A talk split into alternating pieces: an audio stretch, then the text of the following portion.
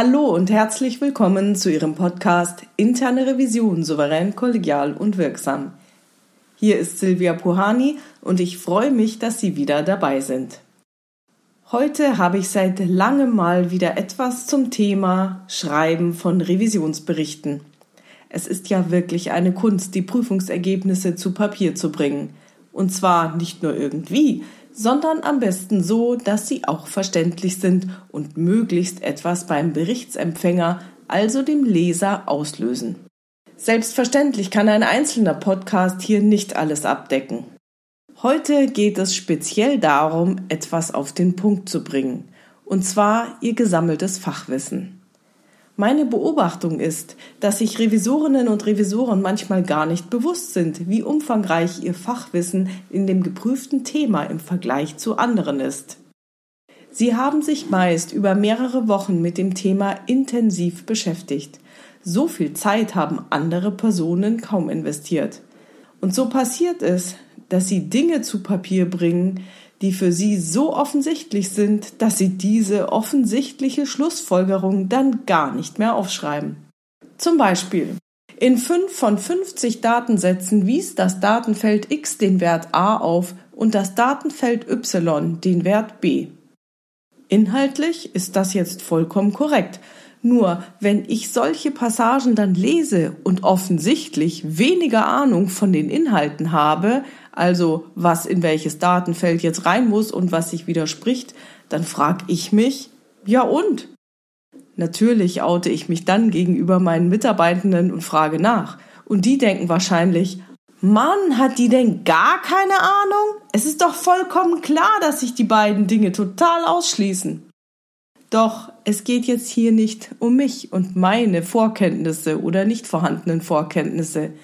Es geht hier beim Berichtsschreiben um den Leser.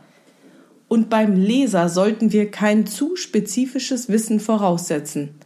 Der Leser sollte keine Schlussfolgerungen ziehen müssen, um das Problem zu erfassen. Es ist und bleibt Aufgabe der internen Revision, das bestehende Problem zu benennen und auf den Punkt zu bringen. Was war also in diesem Fall das Problem? In 5 von 50 Datensätzen wies das Datenfeld x den Wert a auf und das Datenfeld y den Wert b. Ja, was ist das Problem? Eine Inkonsistenz der Datenfelder. Warum nicht aufschreiben?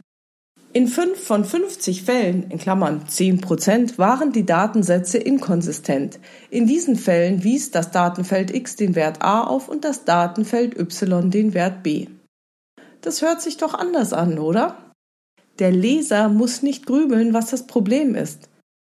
Dann kann man noch in die Ursachen gehen und sich überlegen, ob das nicht durch eine technische Plausibilitätskontrolle abgefangen werden kann, warum das niemandem aufgefallen ist, was die Auswirkungen daraus sind, etc.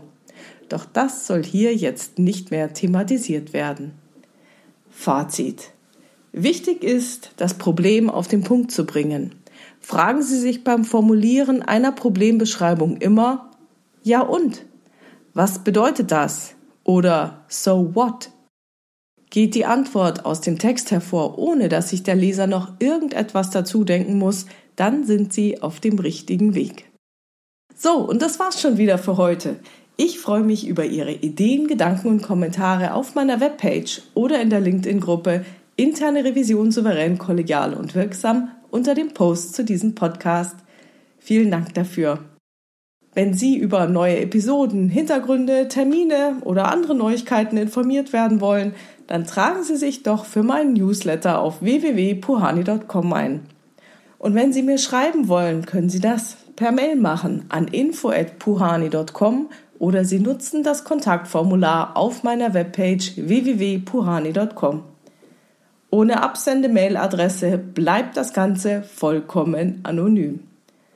Dann kann ich Ihnen aber auch nicht antworten. Wenn Ihnen der Podcast gefällt, lassen Sie es mich wissen und erzählen Sie Ihren Revisionskolleginnen und Kollegen von diesem Podcast.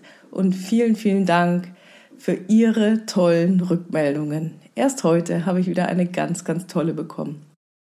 Also bleiben Sie dran und hören Sie gerne wieder rein in Ihren Podcast Interne Revision souverän, kollegial und wirksam.